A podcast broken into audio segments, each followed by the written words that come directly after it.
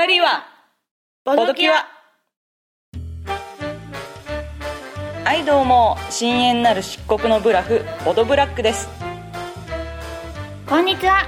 清らかなる純白の勝利点ボドホワイトです。このポッドキャストは私たち二人が日常のダメな力に侵された皆さんのお悩みをボードゲームの力で解決するゆるボード系女子ポッドキャストです。ダメな力のしもべたちよとっととおうちに帰りな。さい。はいどうも改めましてボドブラックです。はいどうも改めましてボドホワイトです。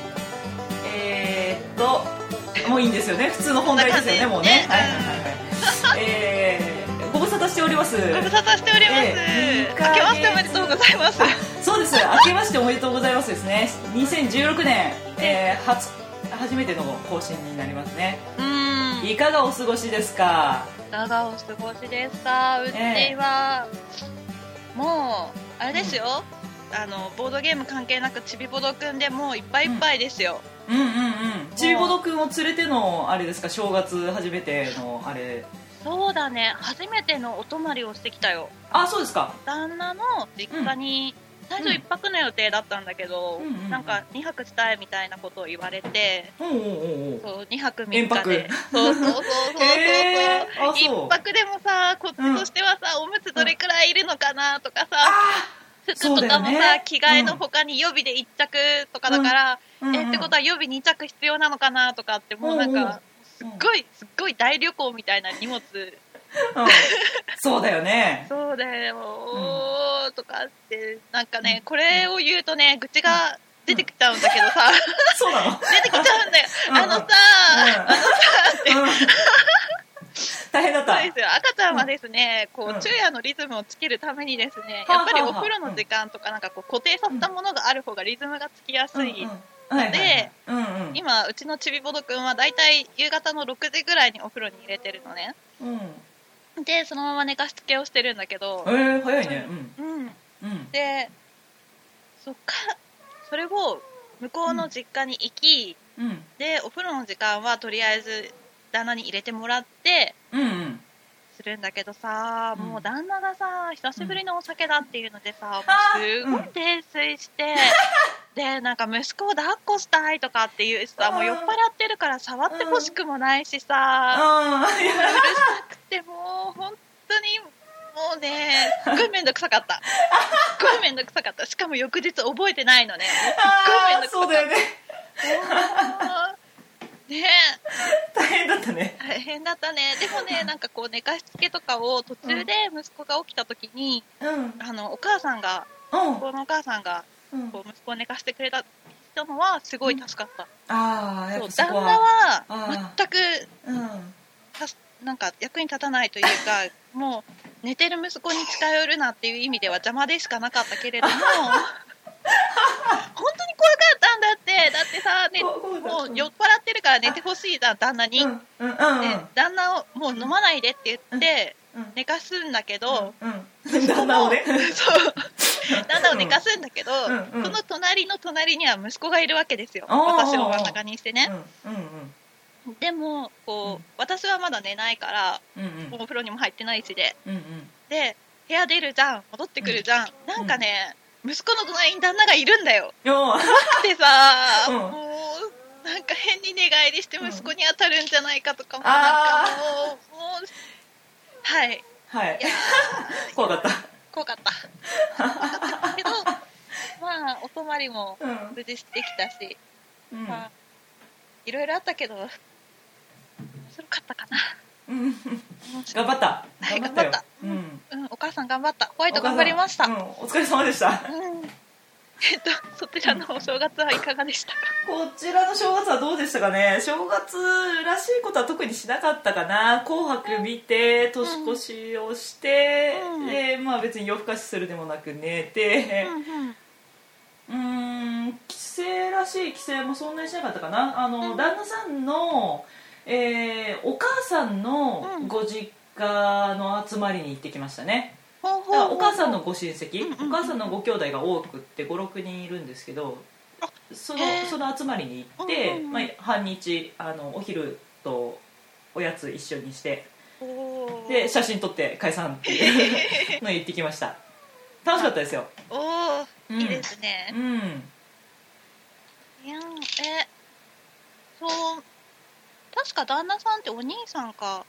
あうんうんうなかったんお兄さんはご実家にごゆったりされているようでしたね。あなるほどです。うんうんだから新年の挨拶ってあの旦那さんのご実家自体には行ってないから、うんうん。あのそのお母さんのご実家の集まりだからお母さんはもちろん来てるんだけど、あお父さんの方と、えーお兄さんの方には新年のご挨拶は特にせず あのふわーっとしてきました、なるほどですね、うん。はい。いやいやでも親戚の集まりとかおうん疲れ様でした、いえいえいえ。あのあれが楽しかったかな、えー、ともう、えー今収録時点で3月、うん。えー8日になるじゃないですか、えっと2月の末ぐらいに、うん。えっと私のいとこがえっと、えー去年の2月に赤ちゃん産んでで初節句になるのでうん。うんそれでおひな様を飼いたいって言ってうんうん。でおひな様買うのに付き合ってきました。へえあの私の実家があの人形でそこそこ有名な町なんですよ。人形が名産っていうかひな人形がね名産なんでじゃあせっかくだからそこを寄らせてもらって買いたいっていうことをいとこから言われてでそれなんであの父の同級生とか紹介してうん。一緒に買いに行ったんですよ。いやーすごいですね。あの金額が。やっぱねそういう卸売店みたいなところに行ったんでいいいい人形を取り揃えてるわけですよ。日本産の。職人さんの名前が書いてあってとかこの着物はなんか皇室御用達のねなんか木の織物屋さんのあれでみたいななんかそういう。段段とかも別にアルミフレームじゃなくて段自体が木でできてるやつああそうそういうのとかね。そうそうそう、ねで畳があってみたいな、そうそうそう。はあうん。うん。私も一回冷やかしで行ったよ。うん。あれまだ5月人形出てないけど、うん。おひな様が出てて、うんうん。っていうのでちょっと見に行ってみたら、うん。いや怖かったね。怖い。怖かお値段が怖かったあお値段がね。そうですそうだよね。リアルな怖さが来るよね。ねうん。うん。うん。いやえ結局どんなものを買ったの？3段とかあ全然あのね段はなしであ あのおだいり様とおひな様だけのセットにして、うんうん。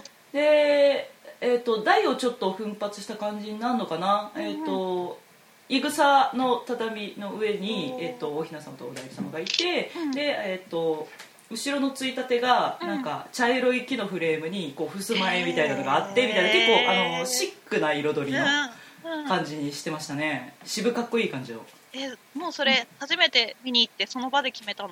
あそうそうそうそうそうその日のうちにね。決めてた。へえ、ねちょっとね下見とか他のお店見るとかも本当はした方が良かったんじゃないかなとは思ったんだけど、うんでも気に入ったのがあったみたいだったんで。ああそうだうんね、そうそう。へえ初チェック。あじゃあもう終わったんじゃないの？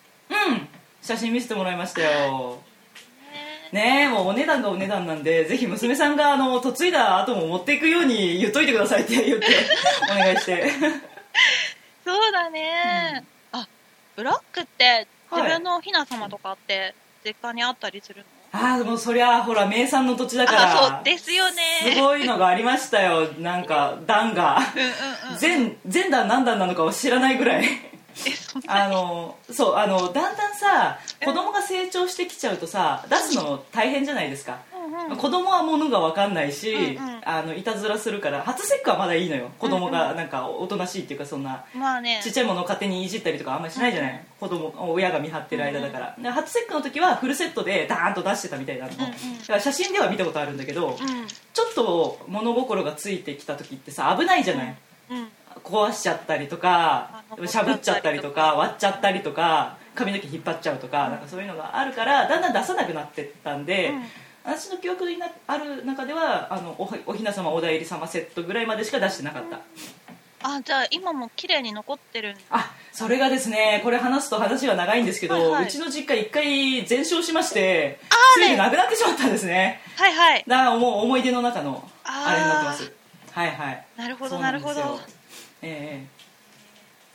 いやーうちの実家もそうすればよかったのに、おだいり様とおひな様だけ出すとか、えうん。うん。うんすればよかったのに、うん。ちは上に兄がいて、はいは下に弟が2人いる。うん。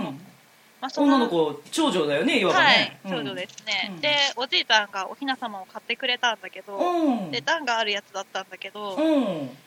あれだよねもう兄弟もそうだけど私自身も段に登ったりするし、あ人形で遊んじゃうし。そうそう。そうそう、うん。しかもさ対等してるじゃないあの人たあち刀ねあるね。刀ね、刀も気になっちゃうしさ、うんお道具で遊びたくなっちゃうんだよね。そうなんだよね、うん。なんかさ、うん。こうおひな様ってさん？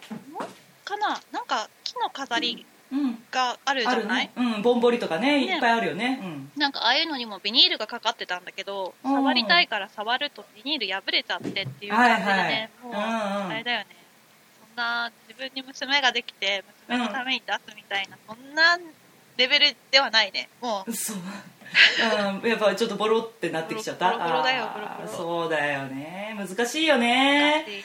うん。ケースっていうかもう簡単に収納できるものが一番な気がするな。うんうんうん。ガラスケースとかね。ねえ、うん。そのいとこのいとこさんみたいに、おはうん。おひな様とお代理様だけのセットとかね、うんうん。それでねあの大きくなってもまた飾れるとかならねそっちの方がよよりいいよね。本当ううん。ん、はあ。うん。そんな季節ですね。そんな季節ですね。はい。はい。そんな季私の中でさ、こう、はい。息子の話ばっかりだからさ、うん。この流れでいくと今ね、うんうん。5月人形のピークなんだ。あそうだよ。そうじゃん。そうなんですよ。あのさうん。ずっと子育ての話しても仕方ないからこれで終わるようにするんだけどさ、うん。うん。あのおひな様って大体秋口から発売、販売され始めて、早いね。そうだね。でまあ、うん。2月末とか、まあ3月、うん2月ぐらいまで、うんいっぱいまで販売されてるんだけれども、うんうん。5月人形って、うん。やっぱりおひな様メインだからおひな様がはけた後にしか販売されないので、ね。うんなのにそうだよね。5月頭なんだよ。節句が、はいはい。ってなるとうん。こう2月末からうん。でしかも納品されるのが大体12週間なもんだから、あー。4月までには決めなきゃいけなくて、うん。ここのたった2ヶ月。はいはい。たった 2, 2ヶ月だししかも、うん。店員に聞くとうん。もう販売された直後がもうピークだって言われてて、でこう私うん。ツイッターに育児用のアカウントがあるんだけど、うはいはい。そのお母さんたちもうん。もうもうそろそろ決めてきてるのね、あそう早いね。そう5月人形買ったとかって言ってて、うん。で話をちょっと聞いてみると、早いね結構売約済みありましたよとかってあ言われて、そう。マジか。そうだよね。そう。そうだよね。焦る。焦る、うんどうしようみたいうん。な買いに行かなきゃ。いとこあの実はいとこ私2人いて、えっとうん。そのひな人形の下見の時、うんうん。あの娘さんがいるいとこはひな人形を買ったんだけど、息子さんがいるいとこっていうのもいて、うんうん。同じ年に産んだのよそのいとこ兄弟が、あであの2人ともその人形初節句のを買いたいって言ってきたんだけど、男の子の方はやっぱりパンフレットしかなくてでとりあえずパンフレットだけもらって帰ってた。あうんうんうんうん。うん。難しそうだね。かぶかぶとですか？かぶとだけにしようと思う、うん。鎧とかそんな。ウケるよね。鎧そうこれでまたこううちの旦那さんがちょろっとかん入ってくるんだけどさうちとしてはうん。賃貸だし、うん。かぶとだけの収納できるこうコンパクトなものがもう現実的だし実際私もそれが欲しいんだけど、うん。店員さんにねうん。ちょっと話を聞いてるとこう、うん。3歳ぐらいまでかぶれますよとかっていうかぶとがあるわけですよ。はあ。うん。そう。実際かぶらせてみたいなうん。言われると旦那がうん「あかぶれるのもいいね」とかっておーもうねこの人人に流されるからね。一緒に見ない方がいいんじゃないかなみたい うん。いやいい人じゃない。素直素直だよね。そうだね、そうだね、素直、すごい素直な人だよ。ああなるほど。いやうん、でも、うん。兜だけかぶれない、ね。ちっちゃい兜だけを買うつもりですよ。ああなるほどね。はい、そんな感じで、はい。そんな感じで、はい。そうだ。そうそうそう。年初のあれあれです。コーナー。このあ、そうあのっすよ、えっとね、そうそうそう。最近あんまり全然、はい。あの、出てなかったアニキャラですがね、はい。あの、今期ね、結構アニメいいのが多くてさ、最近ね、はい。見てても1、2作品ぐらいとかだったんだけども、いや今季暑いよ。もう。半分過ぎたけどさはい。今ね一番暑いのがね僕だけがいない街なんだけど漫画とか読んだことある、いや全然触れてないです。なるほどですね、はい。いやーこれ原作がなんかの賞を取ったのは知ってたんだけどうん。でレンタルするにもちょうど気になった時にこう全巻揃ってるわけでもないし、うん。で内容知らないから買うまでもないなって思ってスルーしてたら、今期のアニメ「ノイタミナワーク」だったかな？でやってて、うんうんいやーこれがねめっちゃ面白いっていうかねアニメの構成もちゃんと毎回そこう引きを作ってて、うん。うわ来週めっちゃ気になるって感じで作ってくれるからさもううん。今すっごい、すっごいハマってる。で評判いいですよね。そうそう、で原作もちょうどこう雑誌の方でうん。最近終わったのかな、完結したらしくってそう。だからアニメが終わったら原作一気読みしようかなって思ってるしおなんか映画の方も藤原竜也でやるっぽくって。えそうなんだ。そうそうそうそう。実写実写なんだ。実写実写うんう。んそう。藤原竜也かって思ってちょっと気になってる、藤原君結構アニメ原作のやりがちだね。ありがとうだうん。ねへえ デスノートとあのルロケンと。ででへなんかこうーうん。ラブストーリーとかに来ないよねあの人？ああっんま来ないね それはね。うん。とちょっと癖のあるキャラが多いよね、うん。えっと作品としてはどういう設定の現代とかなんですか？えーっとねななんだろうこれファンタジーって言っていいのかしら？あのー主な設定としては29歳の主人公の男の子うん。がいて、うん。でそれが現代でこう、取り返したいような事件が起きて、うんでもともとその人にはなんか超能力じゃないけどうん。なんか少し前の時間に戻れる能力があるんですよ。これがまたびっくりすることにです。異能者だ。そうそうそうそうそうそうそう。でその違和感を除外することができる、ちょっと前に戻って例えば事故に遭うだとか、うんっていうのをちょっと前に戻ってその子を助けることができるみたいなことがうん。できるんだけれども、うん。でそれも今まではちょろっと前に戻る程度だったの、うん。横断歩道を渡ってるちっちゃい子を助けるぐらいの。うんうんうん。それがこう大きな事件にかに巻き込まれてうん。でその時に小学校5年生だ5年生だったかな？5年生の頃の自分にまで戻ってしまって、そこで、うん。こう自分の中で悔いが残ってる事件から事件を解決するところまで行くのか分かんないけどとりあえずその時の悔いが残ったことうん。を解消していくみたいな流れなんだよね。だからこう一日でも少しでもこう何かを変えてしまうとその先が変わ未来が変わってしまうから、うん。こうなかなかスリリングですよ。わからないこととかもあったりするし、えー、この話で伝わるのかわからないけれどもとりあえず面白いから一回見てみたらいいっていう。そう。そうそうそうっていう話ですよ。その29歳の多分今現代の役を藤原竜也がやって多分小学校の役はまた子役がやるんだろうけど、いやーその29歳の方がねなかなか、なかなかこう悲運というかうん。感じだからあ、うん。藤原竜也ねなるほどうん。なるほどって思って見てた。あそう。へえうん。うん。うん。でうん。あとねアジンっていうのがあってはいはいはい。知ってますか？あの CM だけよく見ます。おおなるほどですね。ごはいちょっとこう暴力的なシーンのあそうそうそうそうそう。るあれですよね。最初さ CG だからアニメじゃなくてうん。CG アニメだったから、うん。なんか見づらいなって思ってたんだけどうん。いやこれがなかなか面白いですよ。なんかね、どっかで見たような設定とかが若干入ってくるんだけれども、うん。うん。こう普通の人類とはまた別のうん異能者なのか、うん。新人類なのかわからないけれども、うん。アジンっていう種族が、うん。種族というはあかいて、うん。でしかもそのアジンっていうのはうん。死なないとわからない。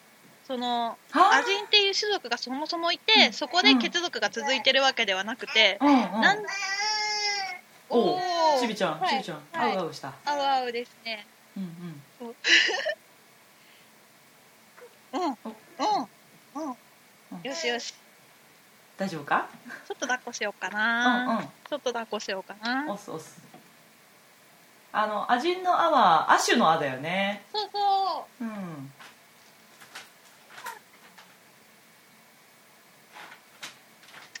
うよいしょ。どうもこんにちは。どうもどうもちびぼどです。もう8キロです6ヶ月。8キロですか。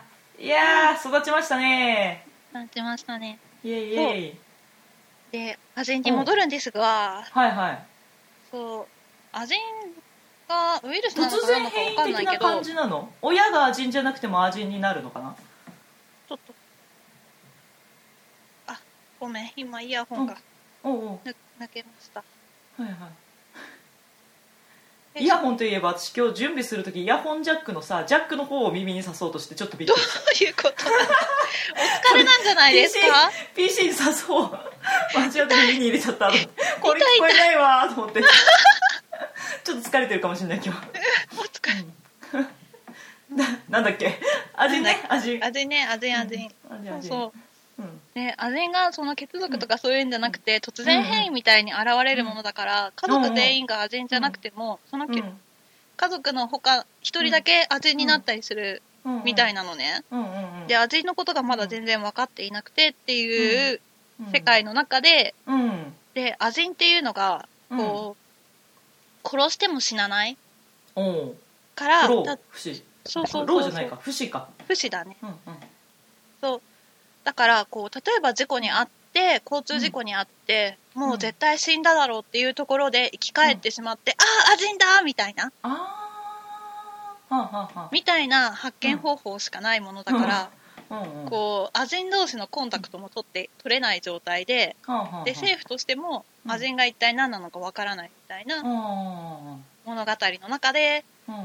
こう多分これからアジンがこうテロっぽいことをしていくんじゃないかなっていう流れなんだよね。こう。味味の人権を確立したいぞみたいなことなんですか？そうそうそうアジンがさうん。どうかな？あんまりネタバレするあとそうね。ね。そうね、うんまあでもそういう感じの世界なだねそうんそう。そういう感じの世界で、ね。まあ、主人公はアジンですよっていう、あなるほど。そっていう話でね。これがなかななかこっちも面白いでしたい。面白そう、うん。はい。であとすごい淡々と進むんだけど、うん。灰と幻想だったかな、まあ、とりあえずグリムガルっていうアニメがあって、はあはあ。うん。でこれがすごいファンタジーで、なんかゲームの中の世界をすごい日常に落とし込んだようなうん。アニメで、うん。こうまあなんだろうな。こう今まで別に冒険者でも何でもなかった人たちがうん。こう不意にそのファンタジーの世界に入ってきて、でそこでこう戦ってレベル上げてみたいな。うん。うんっていうのがすごい日常に落とし込まれててはあ。でゴブリンみたいな一番弱いモンスターを倒さないとこう日銭も稼げないし装備もそうそうそう 装備も整えられないしでもみんな駆け出しだからゴブリン一体狩るのも大変でみたいなうん。のとかなんかねすごい別に見せ場があるわけじゃないんだ激しいところがあるわけでもなくただ淡々と進むんだけどうん。なんかねおすすめ おすすめですよ。あそうですか。なんかへただねこう殺し方とかがさモンスターのーうん。今までのアニメとかだとモンスター殺してもさうん。こう死体が出なかったりとかさうん。死んでもなんかこう刀で一振り切って終わりみたいなのとか、うんうん魔法で吹っ飛ばして終わりみたいなのうんが、うん。すっごいなんかねリアルというかあこうー結構ちゃんと描いちゃってるんだ。そうだね。一回刺しても死ななくてもう一回うんうん。襲ってくるシーンとかを見てると、うんうん。あなんかゴブリンもちゃんと生きてるんだなとか思ってうんなんかねうん殺されるのも辛いしさ、でうん。も殺さないといこっちも生きていけないしさとかなんかね、うん。辛いね。変変な感情移入が入るんだけどさ、あうん、でもー面白いですよ、うん。面白そええううん。あと何だったかな？何だったかな？あ落語真珠面白かったです。そうだった。そう落語真珠。すごいよかった。うん。そう。なんかさ落語真珠もさ、うん。最初の1話だけ1話がうん。確か1時間ぐらい長くって、うんうん。長かった。うん。でさ最初に出てきた人が主人公でやるのかと思ったら、うんうん。こう弟子入りしようとした師匠うんうん。の過去の話だったね、そうなんだよね。そう。てっきり第一話見た時は、うん。その落語を始めたいよっていう青年が主人公なんだと思いきや、思いきやそのお願いしてた師匠の若い頃、そうそうそうそうそうそうそうそう、うんでずっとその師匠の話ですよねそうそうそうそうでさたまにこう、うん。落語の話うん。自体がうん。物語の中でちゃんと話したりするじゃない、うん。うん落語のシーンちゃんと入ってたりする。ねえ。あれ落語も面白いしさ聞いてると、うん。であうん。喋り方じ次第でこんな変わるんだとか思ったりすると、なんかなんかね普通にストーリーが面白いとかっていう別のところで、あこのアニメ面白いって思ったりするし、うん演出もいいしね。ねいいよね。オープニングエンディングもすごいいいしね。うん、なんか緊迫感とかもすごい伝わってくるしさ、うんうんうんそう。聞いてくださいよ。あのん？うちの録画機能が、うん。あの2番組しか同時に録画できないのね。うんう。んで3上番等じゃない？2番組録画できたら上等じゃない、うん、まあまあまあそうなのね。はい。そうなんだけども、んうん。あの3番組同時になっちゃうと、うん。もう最初に予約してた2つだけ撮って、3番組目を途中からとか時間がずれた途中からとかになっちゃうんだけど、うん。こう他の番組がさちょっと押しちゃったりするとさ時間ずれるじゃん、はいあるね。そう。でその番組撮っちゃって落語真鍮この間さ半分しか撮れてなくてさ、うって思ったらうん。だまあまあまあまあアマゾンプライムがですねあの、はいはい。ビデオサービスを12月ぐらいから始めたじゃないですか昨年の、ええ。で当初はたったは1話しか無料で見れなくて、残りの話数、例えばアニメ、うん。トライガンとかうんうん。いろいろアニメがあって、であこんなにたくさんアニメ見る見れるんならいいじゃんって思ったのプライムの料金で、うん。うん。たら1話しか無料で見れなくて2話目はいはい。以降が有料だったのよ、はいはい。続きは買ってねっていそうそうそうそう、何これって思ってたら、うんこう最近知ったんですけどなぜか全部もう無料に変わっていて、うん。で最近のテレビアニメも放映されてて、うん。配信されてて、はい。で落語真珠が今1話から全部見れるんですよ、はい。私もそれで見てます。ありがたいですね。ありがやたいーもうことでございね。落語真珠見てらっしゃらない方はこちらで見ていただければと思うんですが、お得だと思いますね。ねもう今からでも追いかけられる落語真珠、そうそそうそのうは師匠がさ若い頃の話がさ、いうん。こうなんかねなんだろうなすごい真面目ではい。すごい不器用だからさ、うん。なんか悪い人に騙されるんじゃないかって思いながらハラハラしながら見てるのが嫌だああなるほどね。そう。うん。すごいストイックに落語を追い求めていて、うん。でちょうど隣にセンスだけで落語ができちゃう人がいてそうなんだよね兄弟弟子でねそうそうでその人に対してこうちょっとねうんコンプレックスみたいなのがそうそうそうそうそうう。ん。とかもありつつだからね。うん。もう私はその主人主人公を、うん。なんだろうね。なんか母親のような目で見てるよ、あそう、うん。なるほどね。そう。なんか作品全体にこうアンニュイな雰囲気っていうかなんかこう、うん。切ない雰囲気がずっとあるんだよね。ね。うん。まあ戦中の時代っていうのもあるしね、ななんとなくちょっと貧乏でみたいな、うんうんうんうんいやーこう主人公の女性関係もちょっと気になるところですそうね。そう最初は悪い女に騙されるんじゃないかと思いながらハラハラして見てたけど、今最新話あたりではもうなんか、今私は切なくて仕方がないよ、ううん。そうだね。ううん。ああどうなるんだろうかこの先。そうそうそうそうそう。で第1話でさ、うん。そのもうおじいちゃんになりかかってる主人公うんうんうんの環境は知ってるわけじゃないですか我々としては。うんうんうんうんどうどうなったらああいう状況になるのかなっていうのを自分なりに推理するっていうのもねなんかね切ない。そうだね。なんとなくね、あの人はああなっちゃうんじゃないかなみたいなそうそう。なんかねあの人はああなってるはずなのに今こうっていうことは何が起こるんだ？っ て何かが起こらないとああならないんだよなって思う。そうだね。そう。だからこれから何かまだ起こり続けるなって思いながら見てるよね、そうだね。そうだね、うん。未来のことが分かっちゃう。先のことが分かってるからね、うん。いやーいいアニメですよ落語真珠。いいですね、ええ。なんだろう今期何見てるの？グリムガルとうん落語真珠とうん。魔人と僕だけがいない街と、うん。なんかあまり口に出して見てる面白いって言い言いづらいけどおそ松さんも見てて。なんでなんで言いづらいの？いいじゃない？あそういえばさ、うん。おそ松さんのさ、最新回だったかうんうん。にさ、麻雀の回あったけど見た？あらしいね。あ見てないけど。うん面白いらしいね。そう。なんかね、うん松さんってうん。勢いでやっちゃってる感がすごくてうん。なんか置いてけぼりになる時があるんだけど、うん。うん。麻雀界は完全に置いてけぼりにされたね。あそう。わっかんないよみたいな。あー何やっちゃってんのねみたいな。ね。ああそっかそっか。うん。うん。ねえ。そうだよね。元ネタありきのギャグが多いっても聞いたしね。あそうだね。なんかやっぱ知ってないと面白くないうん。とかあんのかな、うん、うんいいじゃない。麻雀始めたらいいじゃない。これ多分2年越しぐらいに言ってるね。あそうかな。そんオなにン言ってた。ラインでもできるよみたいな話を、うん、麻雀いいよ。2人でもできるよ。本当に？あれ4人じゃないとできないんじゃなかったっけ？あのね別にやる分には構わないよ。なんかえインターネットで調べたんですけど、二人打ちをするならこういうふうにちょっとルール微調整するといいよみたいなおすすめがあって、へー。それはあの人とか地方によって違うんだけど、うん。まあ、あの作るは牌の役を例えば1役だけじゃなくて4役以上ないと上がれませんってするとかうん。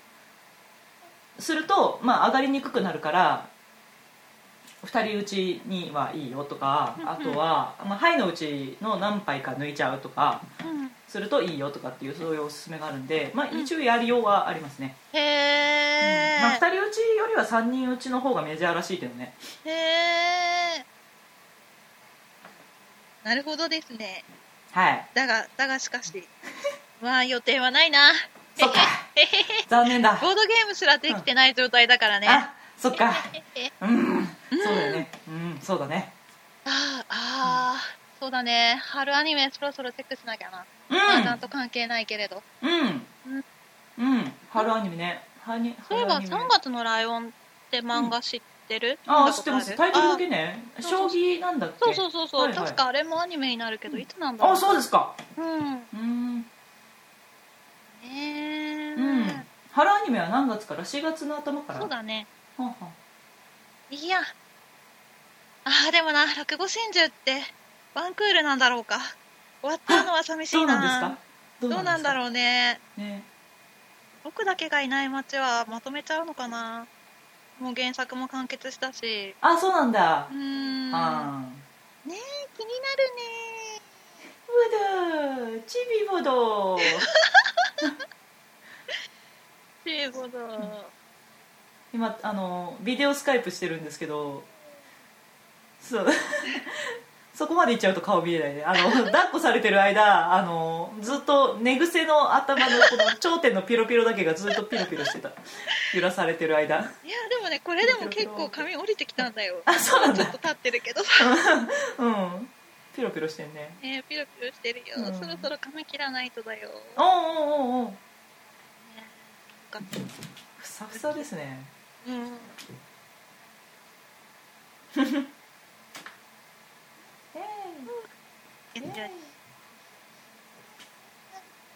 あだあだ最近目の前にあるものがすごい気になるみたいでさ何にでも手伸ばすんだけど、今マイクに触ろうとしてるね、あー危ないね。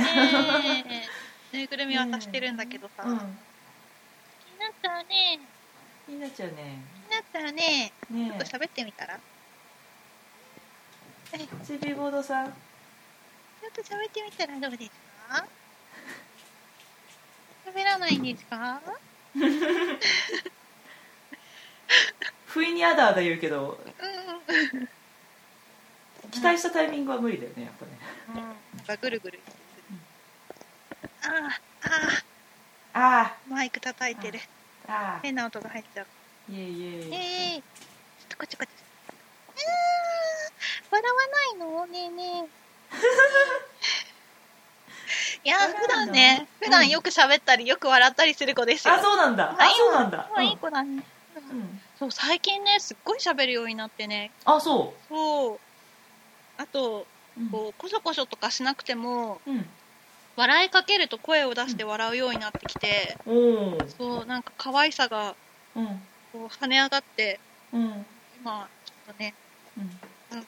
可愛いよめちゃめちゃ可愛いよ こんなに可愛い生き物がいるんだなって思うくらい可愛いよ。あそうっすか。はーい。そうかそうか。いやーなかなかこうさ、人にさ、あ息子めっちゃ可愛いんだけどみたいなことってね、うん。言いづらいけどね。そうね。いやでも可愛い。返すか返すか。はい。いやよよかった。よかったね。なんかさほらやっぱりさ世間でもさあのうちの息子可愛いみたいなのが言いづらいっていうのはやっぱみんな思うのかもしれなくってさどっちかっていうとこう辛いみたいな話の方が多いじゃない、うんうんうんうん。だからこう当事者じゃない人からすると辛い話ばっかり見えるから、ああー。辛いのかなってなんとなく思ってたんだけど、なるほどですね、うん。いやいやいやいや話聞可愛いくと安心するね。可愛いですよ。そうですか、なんかねうん。こう最初はさこう物を握ることもできないし、うん。なんか自分の意思でこう顔を向く向けることもできないし、うん。動かすこともできないし、だったのがもう今は声をかければ振り向くしうん。欲しいものには手を伸ばすしうん。とかってこうなんかできることがどんどん増えていくとさうん。すごいすごい可愛い。今一番可愛いのがうん。ベビーカーをうん。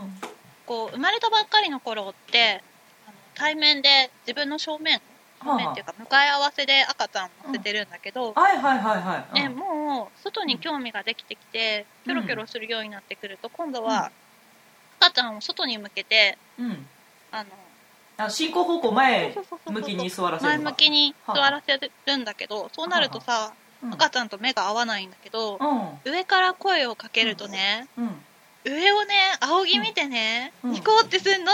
あら。めっちゃ可愛いんだけど。おーなるほど。こうさ、こううん。話しかけてうん、ちらって見られるのはさ、うん。家でもするんだけどさ、うん。この上を見る感じがさ、すごい可愛いんだよ。ー伝えられなくてもなんか悔しいけど、あれですよ、可愛いって。そうっすか。はい。いい話だ。うーん。ねえ、あ、そうそう、バレンタインとかもね、食べれないけどね、おうこう息子にうん。ハート型のクッキー焼いたりして、うん。こう一緒に写真撮ろうと思ったんだけどさ、なかなか手を伸ばしてくるから難しかった。こそう 焼いたものの食べさせられないし、触らせられないしみたいな。あそうなんだ。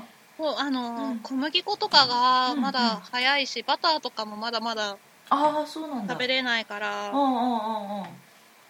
へえそうなんだね。うん、うん今は離乳食でお米がメインだね、うん。おかゆ食べてるよ。なるほど。うん。はい、うん。いいそろそろそろそろパンだね、そろそろチャレンジうん。なんかうん。こう息子がいると話がうん。こう、ああれだね。子育て話になりなりがちか？えーっとボードボード系の話とかすっか？そうっすね。あ最近ねアルルの丘やりましたよ。はい。はいえー、アルルの丘 えっとウベローゼンベルクさん。はいえっ、と 10days ゲームズさんが日本語訳して、えっと販売してたやつですね。一昨年えーっと去年一昨年一昨年だね。あ一昨年の一昨秋の。一昨年の秋のエッセンで発売されて、はあはあはあはあ。で秋のゲームマーケットに少量だけ出されていて、はいはい。でまあ、もちろんすぐ完売して、はいはい。でその後に日本語訳完全日本語版のやつが出るよってテンデイズさんが言っててうんの満を持しての昨年秋発売ですよ。なるほど。はい。そうでしたか。はい。はいはい。いやーいやーずっと気になってたからさ。そうそうそうそう、2人ゲームなんだよ。2人ゲーム今うん。私の中で熱いからさ、遊び相手が旦那ぐらいしかいないから、うん。なあえーまあ私は買って積んでたわけですがブラックうんがプレイされたということで、ずいぶん長く積んでたんですけどようやくやりまして面白かったですよ。あのー一口で説明するにはちょっと長い。長いかなゲームのルールの話はな、えあれだよねこれも農場を作る感じのゲームだよね、そうそうそうそう。でプレイヤーごとに、えーっとプレイヤーボードがあってでその敷地の中に、えっと、例によって出現えっ、と乾燥させるとデータが取れるよっていう出現があって、まあ、普通の土地もあって、初期の土地があって、で、えっと上側に、えっと出現か。これもまた出現なんだな多分な。ね、なんかそれを干拓するとまた土地として使えるよみたいなところがあってで堤防をそのあの干拓するために堤防作らないといけないよっていうのがうん。っていう要素のあるボードがあってうん。でえっと共通のボードのところにえっとアクションスペースがあるわけだで、アクションスペースがこれはあのアグリコラとちょっと違うところになるわけですが、えっと、はい季節ごとにやれるアクションが違うんですね。えっとこれだと春夏じゃなくて夏秋か。夏秋はこう左側のこうアクションスペースを使ってください。えー。っと春冬春は、えー右側のアクションスペースを使ってくださいっていう感じでゲームが進行していくんですけどなるほど。アグリコラだとこう進んでいくとカードがどんどんめくれてうんうん。アクションスペースがだんだんね。その年を追うごとに増えていくっていう感じだったんだけど今回はそのえーっとターンごとに季節が変わるんだけど、えーっとそのターンでできるアクションはこれ。うん。こっちの次の、えーっと春冬冬春のできるアクションスペースはこれみたいな感じで進んでいくんだね。うーん。であさっきさっきやっとくべきだったって思ってもこのターンでそれをやろうと思うとちょっとできなかったりとか、まあ、やるのにちょっとリスクがあったりとか、うん。そういう感じになります。なるほどですね。はい。であと新しい要素としては新しい別にねアグリコラの進化版っていう話ではないんだけどアグリコラと違う要素としては、えっと、旅っていうのがあって旅はこの旅は旅行っていう意味の旅じゃなくってえっとえーなんつう行商って言った方がいいかな？なんかえっと遠い町に行って、うん。えー売り物を売ってお金を、うん。お金っつうかまあ飯を得るみたいな感じなんですね。うん。で旅をするためには、えー、と資材を運んでいく旅ためと捉えればいいのかな？荷馬車っていうか、その荷車みたいな車両を作んなきゃいけないと、うん。で車両を作るためには木がなきゃいけないとか、はでだはから感じとしては、えー、と土地を広げつつで畑とかで農作物を作ったりとかうん。織物を作ったりとか、あとは動物飼ったりとか、うん。そういうことをしてで、えっと、木も取って、うん。で木で車作って、うん。えっと、旅に出て売り物を売って、飯を得てへでまた働くみたいな。へえでなんかこの旅自体にも勝利点があるし、うんうん。えっと、資材がオーバーフローすればそれもしあのある一定以上は勝利点になるしっていう感じかな。へえ、なんかこう自分の行動というか、うん。プレイ内容がさストーリー性があるのがいいね、はあはあはあ。うん。こう何かを作ってどっかに行ってみたいうん。な、へえうん。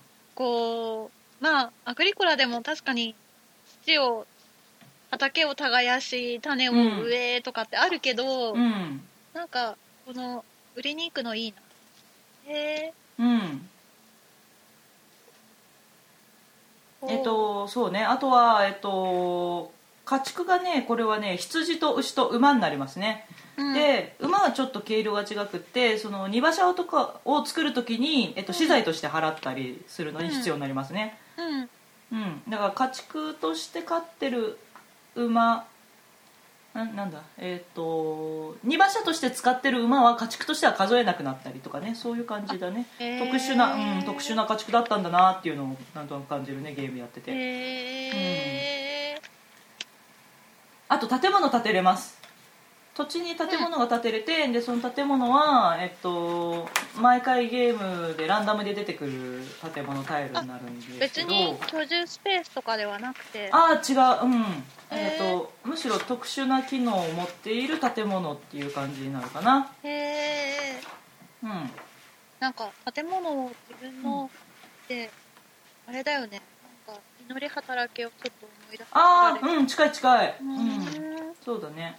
建物を建てるためのコストを貯めなきゃいけないしうん。まあ、立てれば勝利点になったりとかあとは新たな資材を得たりとかうん。ある感じかな。うーん。なんかねえっと旅の目的でえっと革の服とか、うん。えっと絹の服かなとか、えっと毛糸の服とかっていうのを売ると何飯になるよみたいなのがあるんですけど、うん。全然作れないのね服がね。普通のアクションスペースに服作るみたいなのないんですよ。はい。建物を建てると1革の服得られるみたいななんかそういう感じで。えーみたいな。そそれをそれでしかも作ったら旅で売っちゃうのかいみたいな。すごい辛くってびっくりした、へえうん服って作るの大変だったんだな って感じたかな。へえなんかこう、この収録前にさうん。この地域の牛はうん。ホルスタインだから茶色の牛じゃダメなんだよみたいあなこだわりがうん。あるって言ってたけど、その服のやり取りとかもなんかあるのかしら？あね。るのかな。多分ね多分この時代っていうかその地方のこの時代こういう状況だったんだろうなという気がしますね。宇部さんそういうのを忠実に表現することにだいぶ注力してたらしいので、へえ、うん。プレイヤーは当時の、うん、これ何？朝農家っていうの？あかな？朝農家としてアルルで暮らす幸運を分かち合いましたって。分かち合うの？分かち合う。ああなるほど。へえ、ああ、うんうん。半年を9回つまり4年半にわたって夏と冬を交互にプレイしうんうん。ますうーん。うん。そ棚卸し？えー、あまあそうだね。点計算えー、半年が終わるたびに季節に応じた棚卸しを行います、うそうそう。で棚卸しの時に、うん。あの羊から、えー、と毛糸が取れたりとか。なるほどね。それは冬なんだけどで夏は夏で、えー、と繁殖したりだとか。なるほどなるほど、うん、あとは旅に、えー、と出した、えー、と荷物がおお金になったりだとか。ああとは、えー、と木は取った時点では丸太なんだけど、うんうん。丸太をその荷馬車とかに乗せておくと棚卸しのタイミングで、えー、と製材になってーくるよとか、そういう感じですね。へえ、アルルでの4年半を最も懸命に生きたのは誰かが決まりましたって、いいね。これさあの、2人用ゲームだけどさ裏に1人から2人って書いてあるから、あ1人で一人プレイできるらしいね、あれかな？1人でこう、どこまで点数伸ばせるか的なやつなのかしら、うん、そうだね。そうだプねロゲームルール。そうですね。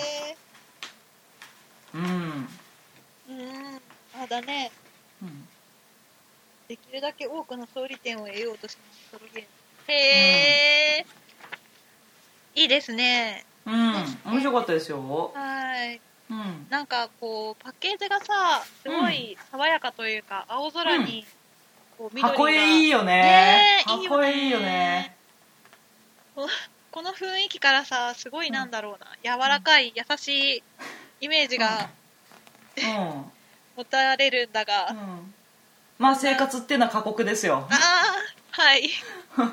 あでもね飯、そんなアグリコラほど、あうん。植える植えるみたいな感じはそんなにない。結構簡単にご飯取れる感じがするので、うん、そんなには辛くないかな。こうなんか「テンデイズ TV」でうん。こう紹介されてる時も牧歌的なって言ってて、うん。うんね。うん。そうそいいですね。う、う、ん。いいですね。頑張ってこうコマやるよ。きっとうんスティームパークと比べればどのゲームも抜きやすいような気がするからさ。おうおうおうねえ。あそういえばコンコルディアって拡張出たのかな。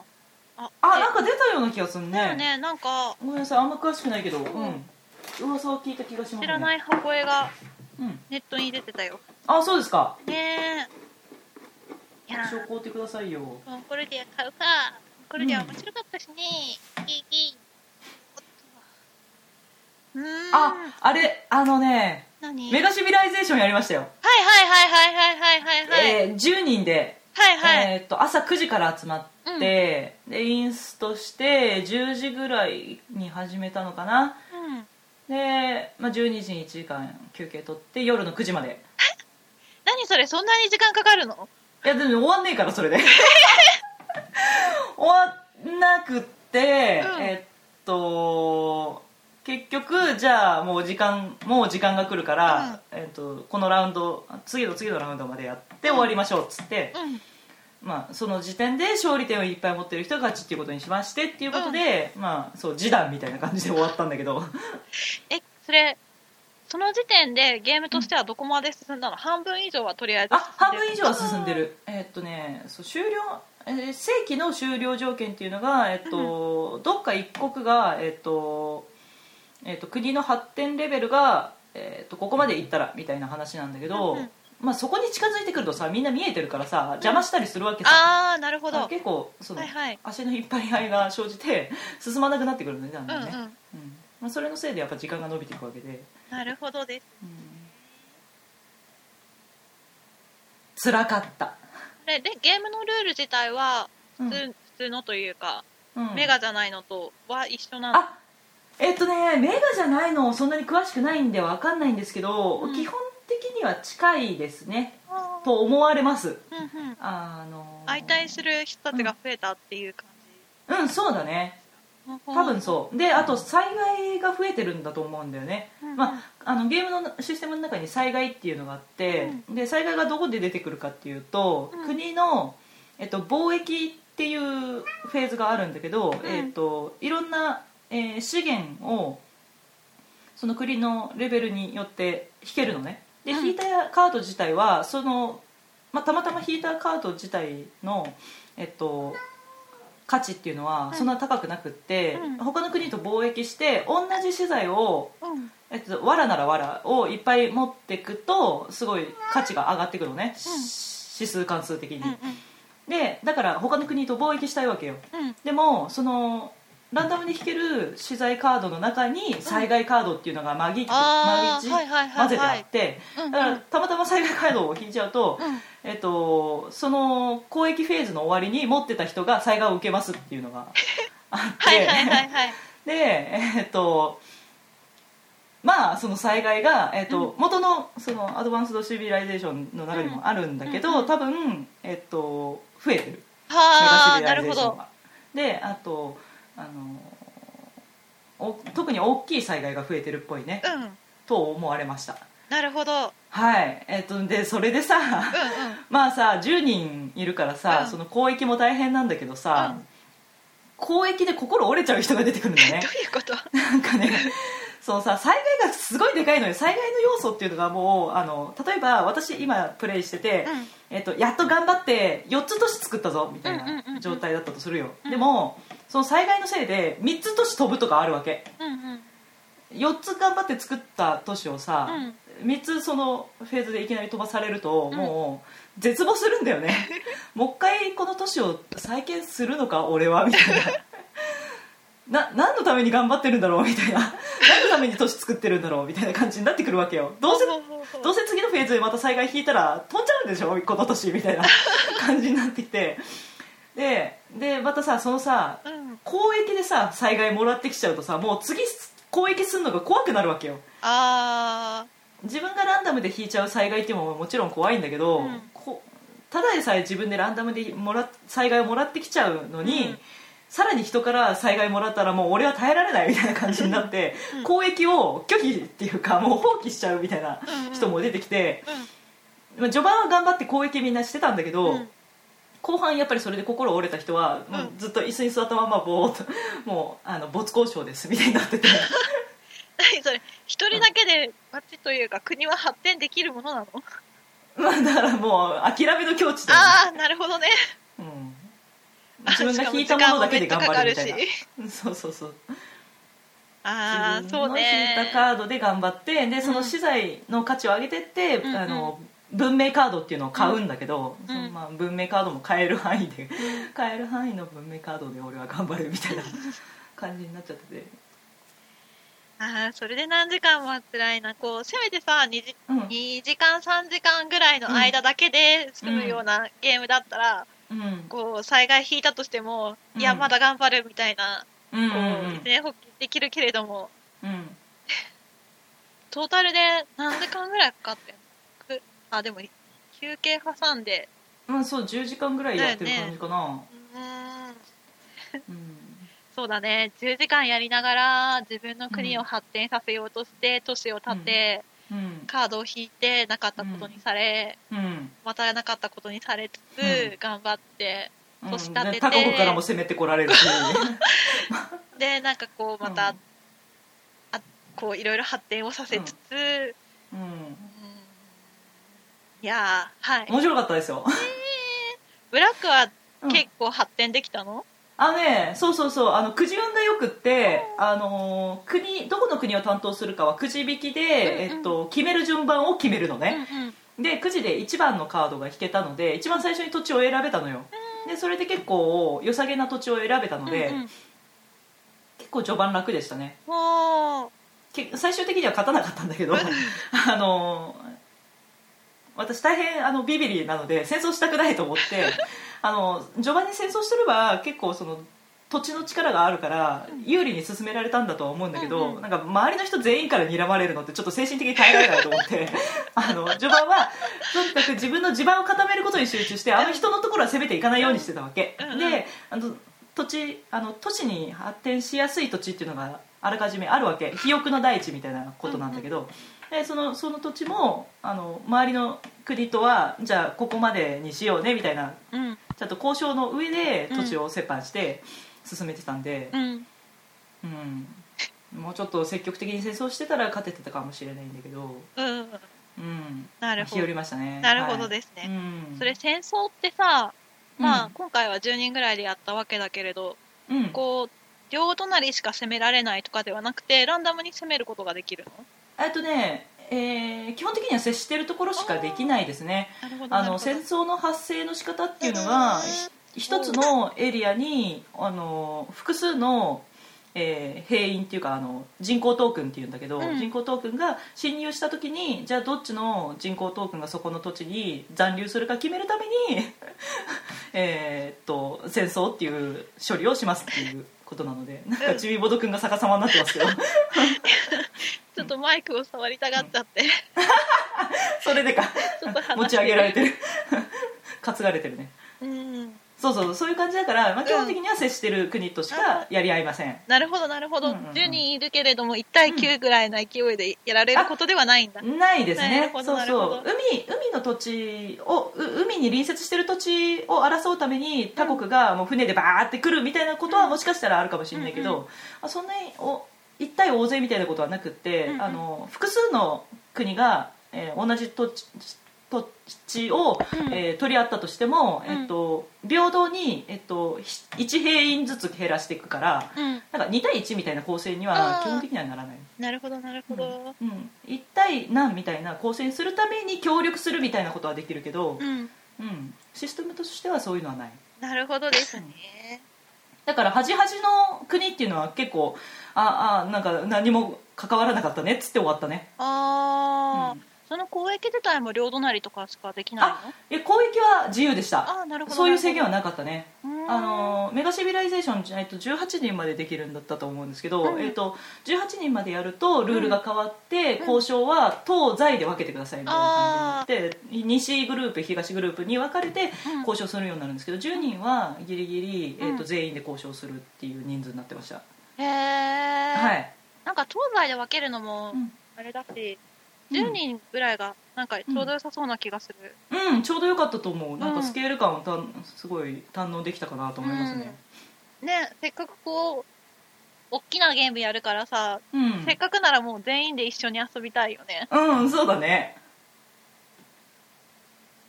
なるいやーつ辛かった。なんかねすごい体力消耗したみたいで その交渉あの交易するのにさやっぱ椅子に座ってとかできないわけよ。で立ち上がって「あーそうだね。君今何持ってる?」みたいな「うんうん。俺これ欲しいんだけど」みたいな話をもううん。みんなにこう総当たりでさ聞いてくからさ、うんうんうん。まあそれで立ってるし歩ってるし、うん声出してるしすごい疲れるわけ、でまたあのマップの移動っていうフェーズもあるんだけど移動のフェーズも、まあ、マップがさ座ってるところからは見えないわけだでトークンも細かいからそれの移動させるのにやっぱり立ち上がらないとできなくって、で立ち上がってマップ見下ろしてうーんうーんって言いながらこう移動させていくから、まあ、それも疲れるし、うん。まあとにかく疲れちゃって、うん。その日の夜はすぐ寝て、うん。夕飯も食べれずみたいな疲労困憊じゃないですか、困憊だった。もう次の日も一日ダメにしたもんね。すごかったよ疲労度が。へえ白そうだな。面白かった。ねプレイしてるところを見るだけでも見てみたい 疲れるよ。面白いと思うけど。うん、なね木箱も見てみたいし。うん、でかいよ。困ってるよ、ね オブジェだよオブジェ。リビングに飾りなよ。いやーいやーもう飾りとしてもでかくて邪魔だね。大変だよへえあとね、パンデミックレガシーもプレイし終わりまして、はいはいはいはい。12月まで終わったんですよ。はい。やっぱりねレジェンド級の面白さだったね。はあほー。名作だった。間違いなく名作だった。はあただブラックはみんなにお伝えしたいこととしてはプレイミスをしましてはい。本当に悔やまれるな。あのねゲームのルールを見落としてたんだよね。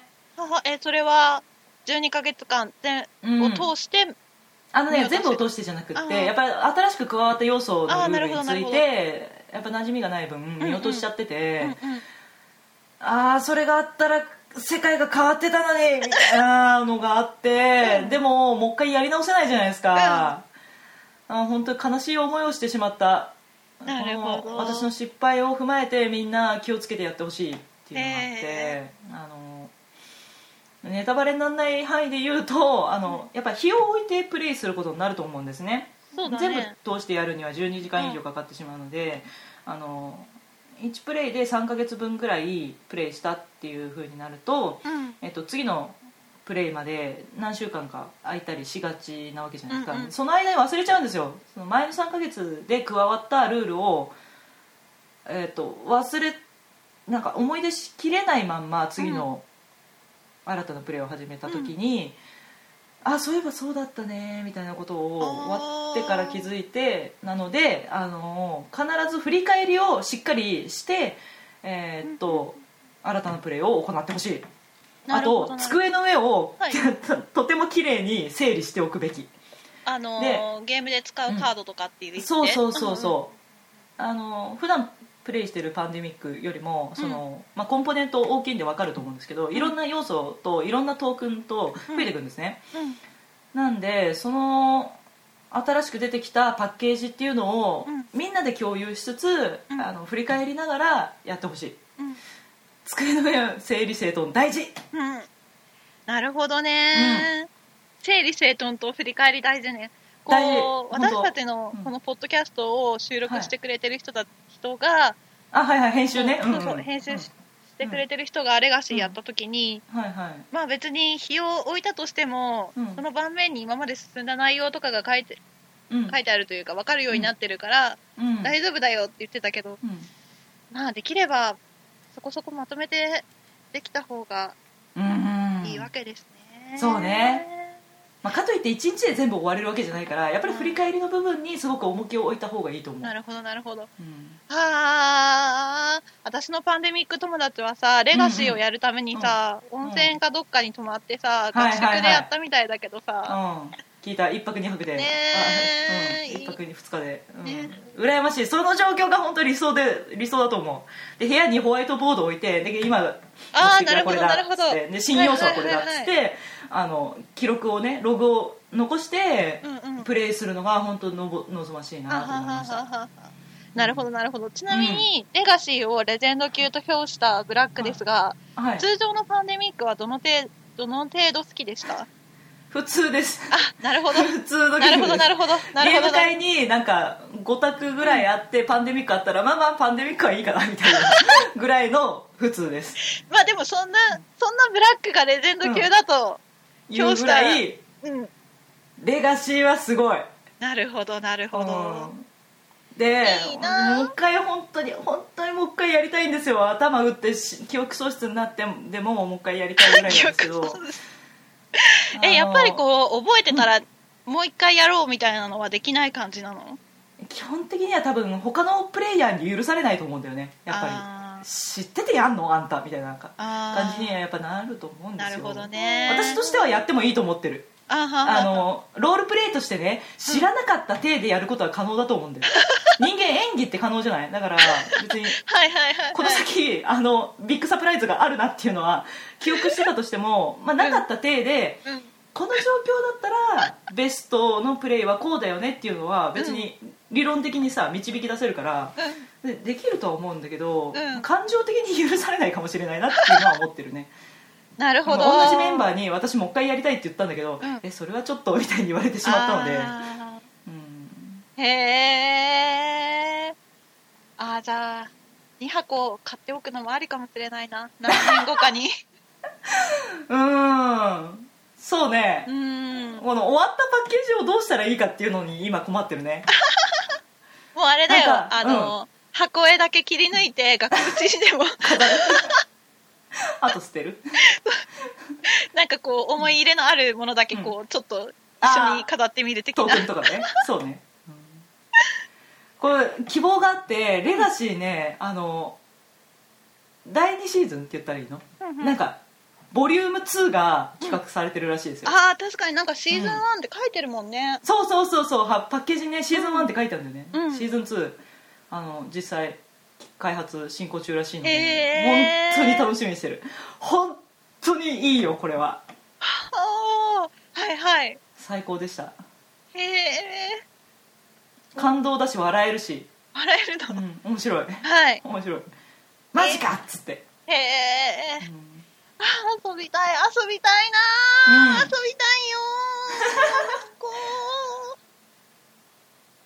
遊びたいでしょねね。えまあでもこれからできる喜びっていうのがあるじゃないですか、うん。今後の楽しみがね、うん。もうあなたにはビッグサプライズが確約されてますよ、そうだね。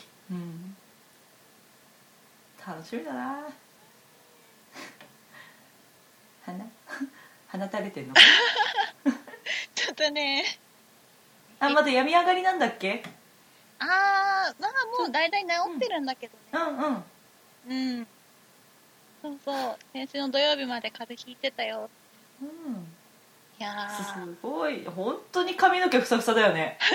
なんか武将みたいなもみあげしてるよね。武田信玄かな？もみあげすごいんだよ。すごいね。う。ん。顔隠しちゃった。もうねどこに出しても、うん。あ一番髪の毛あるねって言われる感じの子です。ご立派、ご立派ご立派、うん。こう会う人会う人髪の毛すごいねって言うし、うん。こう同じぐらいの月齢の人に会った時に、ううんちの子も髪多いって思ってたけどもうそんなこと言えないねみたいなこと言われるし。すごい、ねもう6ヶ月で髪切らないとやばくなっちゃってるし、よいしょ。ね大体1歳前後で髪を切る子が多いっぽいけど、うん。もう目にかかってるから、そう聞くよねうん、うんかかってるから。かかってるね。もう立派な筆だね。そうだうね、ん。あああそういえばさ。はい。私この間ルミナスと一緒に遊びに行ったんだけどさ、おうおうさルミナスがさうん。出産祝いというかこう、うんなんだろう産お祝い？うん。そうそうそうそう、うん。出産おめでとうみたいな感じで、ウボンゴをくれたんだよ。あら。ウボンゴ 3D ボンゴか。おー 3D か。3D か。あそうですか。うん。こうさこう自分でも欲しい欲しいって多分ね、初めて遊んだ時からずっと言ってるんだけどさ、うん。うん。なかなかこううん。なんだろうなこう、うん。手がで手を出してなかったらうん。ところにこう、うん。いただいたものだからもう、うん。今ねすごい嬉しくて嬉しくてたまらないよ。ああよかったね。うん。いやー。どうですか？やりました？あまだまだ遊べてないんだ。うんうん、いやでもねウボンゴだったらさ、うんうん。ちっちゃい子でもできるんじゃないかな。紙じゃなくて木だし 3D だかうんら、そうかそうか。ね。こううんうん割と大楽しみだよ。ねうん。ねえ。いやうん。今はああとさ全然話変わるけどさ、はい。あのパッチワークってゲームあるじゃん。はいはい。うん。あれさ iPad うんのアプリになってるよね、あなんかそうかもしれませんね。なったよね、うん。2月ぐらいにさ、はい。公開されててうんうん。なんかねすごい可愛らしい雰囲気だったんだけど、英語だったからさルール知らないからさうん。そうか。ごめんなんか遊んでないけど、でも入れた、おうおうおう。ねねえ。パッチワーク遊んでみたいな。まだ買ってなかったし割とシンプルだから。ううん多分簡単に教えてあげられると思う。なるほどですうん、ね私もちょっと今度おろしといくわ。うん、うん。神戸のゲームマーケットも行けなかったし。行けませんでしたね。残念でしたね。いや気になるのはいっぱいあったんですけどね。ねえ。いや。ー。いやーやっぱチェックしきれませんよ全部は。うんなんか神戸盛況だったみたいですね。ね。うん。盛況だったし来年も同じ会場でやるんだってね、あそうなんだ。へえそうそうそう。で、うんうん。なんかあの関西方面のゲームマーケットにしか出さないうん。棚心さんってはいらっしゃるじゃないですか、うんうんいらっしゃいますね。ね。今回はわゲームの販売はされてなかったんだけど、うん。なんか新作のうん。なんだろうデモみたいなテストプレイじゃないけど、うん。まだ販売できなかったけどもって出されてたみたいでうん。で棚心さんのブログを読んでたらうん。なんかねこう、通路が広くなってるのかうん。ベビーカーのママさんとかも結構いたみたいで、へえなんかこうんうねこう、うん。こ子育てうん。世代にも優しい感じが見て取れて、こうなんかちょっとね、ワクワクする感じがあるよね。ああありがたいね。ねえ。そう最初のゲームマーケット浅草の状態だとさあそこにベビーカーで行こうもんなら、いやーぶつかりまくりですね。そうだね。で最初のビッグサイトになった時も、うん。それでもやっぱりプレイスペースとブースがめっちゃ近かったしそうだね。ね。人が多いブースなんかはね本当、ね並ぶのも必死みたいな感じだったもんね。でそれからまた、うん。ビッグサイトの方でちょっと通路広く取られて歩きやすくはなっていたけれども、うん。ね神戸神戸がそんな感じなら、ありがたいねいけるかもしれないね。ね。えもうねえギリギリまでめっちゃ行きたかったけど、そこインフルエンザが流行してるとかさ言われあるとさ季節柄ちょっとねやっぱね。そうインフルエンザのワクチンがさ生後うん。6ヶ月過ぎないと打てないっていうしさ、ああそうなんだ。そう6ヶ月未満でこう、うん。風邪に熱を出しただけでも危ないのに、あそうなんだ。が思うとん。ねいけませんでした、はい、ね来年頑張ります、うん。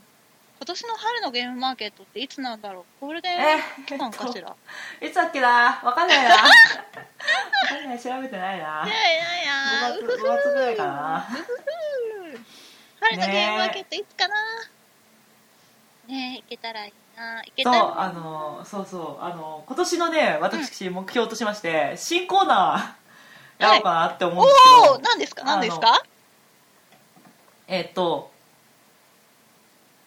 えー積みゲーのルール読む？何それ？積みゲーの積みゲーを紹介する。積みゲーを紹介するコーナーなるほどなるほやろうと思います。どプレイしてないけれども。そう。ルール読んで、うんうん。えっと、こんなゲームだよっていうのを紹介して、うん。プレイするっていう、なるほどなるほど、まあ、プレイするところはまあもちろん番組内ではやらないですけど、うんうん。うん、ルール読んで、うん。もうプレイスタンバイ状態にするっていうのが 今年の目標です。また立ちゲーしたりしてね。なるほどですね。いやいやいやいやいや。やろうと思いますよ。はいはいはい。いや、うん。ほら今のボドキュアはさ毎月じゃないからさ、うん。うんこう猶予はうん。結構広く取られてるわけですうだよね。そうだよね、うん、これでできなかったら本当恥ずかしいよね。なるほどなるほど、うん。ちなみに、うん。今回はちょっとはい来次回から？うんそうですね。なるほどですね、はい結構積んでらっしゃる。だもう積みゲーだらけですよ。言うたら積みゲーだらけですようちは。プレイ積みの方が少ねえんじゃねえかみたいな状態になってるので。いややっぱりその欲しいゲームとかをチェックするのにははい。限界があるっていうか、もうはい。現実的じゃない感じになってきたわけですね、はい。積みゲーが多すぎて。はい。なのでやっぱ消化する方に重きを置いて、うん。ね。そうだね。この体質改善をしていきたいなと思ってるだわけですわ。なるほどですうね、ん、そう。プレイする状況環境がはい。全然ないわけじゃないんですようち、うん。もう本当にただの甘えで積んでるので。なるほど。まあね、遊べる人がご近所に住んでらっしゃいますし。そうなんですようち。同じ世代のご夫婦、ね、ボードゲーマーが近所に2夫婦あるんで、うん大変やりやすい環境なんですよ、うん。ねこれでこれだけ積んでるっていうのは本当に恥ずかしい話であると。なのでルールを読んで、うん。いつでもできる状態にして、で友達が来たうん。隙をついてうん。やるとかっていうスタイルに変えていきたいとうん。思ってるんですね、なるほどですね、はい。い、いと思います、はい。2016年。はい。ブラックの目標でした。はい、じゃはいあその積みゲーのルールを聞いてね。ホワイトもちょっと興味を示したいものそうだね。は購入してみようかな、こっちは積むようになると思うが、そうだね。まあそのうち外出できるようになったらうちに来た時にやるとかね、うん。いいですね、うん。プレイ予約してってくれれば。全然取っときますよ。そのゲームそのゲーム予約。そうそうそうそう。プレイ予約を、うん、いやーそんなそんうなん。感じで、そうですね。実はすでに長々喋ってたんですね。本当だね。気づかなかった。1時間はい喋る1時間超えてきました。じゃあそろそろ締めますか。お便りなかったんですよね今回ね。そうおそうお便りないとやっぱり間延びしますね。締まりがないというか。なのでぜひお便りを送っていただきたいと思います。はい。たまになんですけど皆さんのお悩みお聞かせください。はい。えーっとと宛先は？はい。私たちはツイッターとホームページがありまして、ツイッターの方が、アットマーク、BOARD、アンダーバー CURE、ボドキアですね。はい。こちらに、リプライだとか DM を送っていただくか、もしくはホームページの方に、www.boardcure.com、ボドキア .com のメールフォームの方から送っていただければ確認しておりますので、はい。おすすめのゲームがあったりだとか、はい春のゲームマーケットの話だったりだとか、はい。いろいろ、あのあれば、うん。お子さんにこのゲーム良かったよとか、そうですね。いろいろあれば、うんうん。どしどし送っていただければとそうですね。お悩みに思います。限らずね。はい。うんうん。はい。歓迎してます。よろしくお願いします、よろしくお願いします。ではまた次回お会いしましょう。バイバーイ。バイバイ